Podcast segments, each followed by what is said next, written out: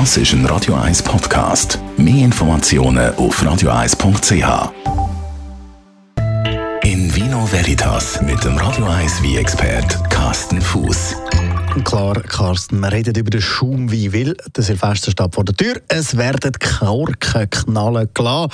Und damit die knallen, braucht es Sprudel in dem Getränk hinein. Und da stellt sich jetzt die Frage, wie kommt der denn überhaupt in die Getränke hinein? Das ist eine gute Frage. Das ist ein, ein, ein also man kann natürlich auf verschiedene Arten der, die Sprudel, also Kohlensäure in die Flasche bringen. Die äh, einfachste Methode wäre einfach wie bei so einem Soda-Stream oder sonst einfach Kohlensäure in eine normale, wie in eine Pumpe. Dann hätten wir auch einen, einen Schumi, da könntet ihr gerne mal ausprobieren. Aber die äh, klassische Variante ist halt die sogenannte traditionelle Flasche gärig. Und da wird normaler Grund wie, Wies wie, meinetwegen aus der Trubesorte Chardonnay, wird Kno und dann wird dem Grund wie, ähm, der nicht allzu viel Alkohol hat, wahrscheinlich so 10, 11 Volumenprozent Alkohol, dem wird noch zusätzlich noch Hefe und Zucker zugeführt. Und dann gibt's, äh, dann wird die Flasche wieder verschlossen mit dem ganz normalen Kronkorken, den man auch vom Bier her kennt. Und dann gibt's jede Flasche eine zweite Gärig. Und bei der äh, Wie-Gärig entsteht neben Alkoholproduktion eben auch noch Kohlensäure. Und weil Kohlensäure nicht weg kann, weil die Flasche zu ist, bildet sich Kohlensäure im Wie. Also wir haben sozusagen dann ein Wie mit natürlich entstandener Kohlensäure. Und das ist die sogenannte traditionelle Flasche Gärig oder im edelsten Fall die Champagner, äh, das Champagnerverfahren. Man kennt ja eben verschiedene Sorten, Cava, Prosecco oder eben Champagner. Wird das bei allen gleich gemacht? Ähm, ja, mehr oder weniger. Also grundsätzlich ist so, dass diese zweite Gärig äh, eigentlich das, äh, das, das stilbildende Element ist. Jetzt kann man natürlich diese zweite Gärung entweder in der Flasche machen, wie gerade erwähnt, oder man kann es in einem großen Drucktank machen. Und der Prosecco, der ist jetzt in einem großen Drucktank gemacht. Das heißt, man kann das einfacher produzieren, günstiger produzieren und daher ist der Prosecco in der Regel auch einiges günstiger als ein Schumbi mit, äh, mit der traditionellen Flaschegärung. Und dann gibt's halt innerhalb dieser Flaschegärig-Stilistik äh, gibt's verschiedene Regionen.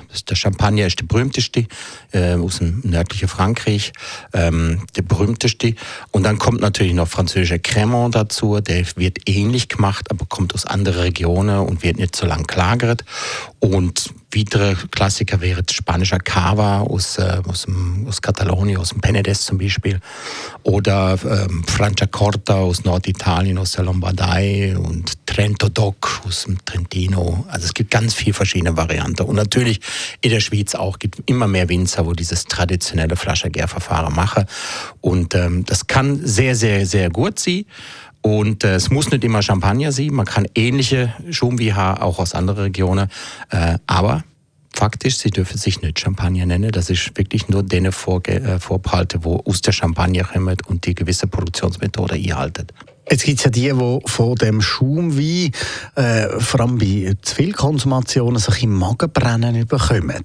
Ja, also Kohlensäure mehr oder weniger gibt es natürlich, aber ich denke mal, hauptsächlich ist das äh, Problem nicht unbedingt die Kohlensäure oder die Säure vom Wein, sondern meistens diese Kombination mit, äh, sagen wir, fettigem Essen, mit Käse und so weiter und so fort. Und dann gibt es vielleicht öfters mal so Rotbrennen durch da.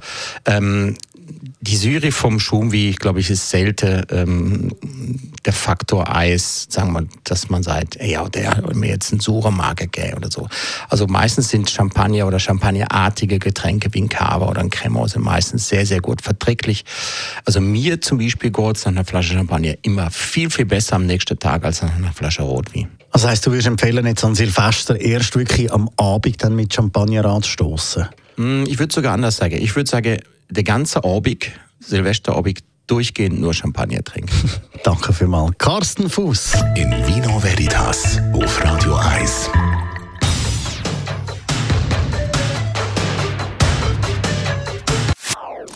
Das ist ein Radio 1 Podcast. Mehr Informationen auf radio1.ch.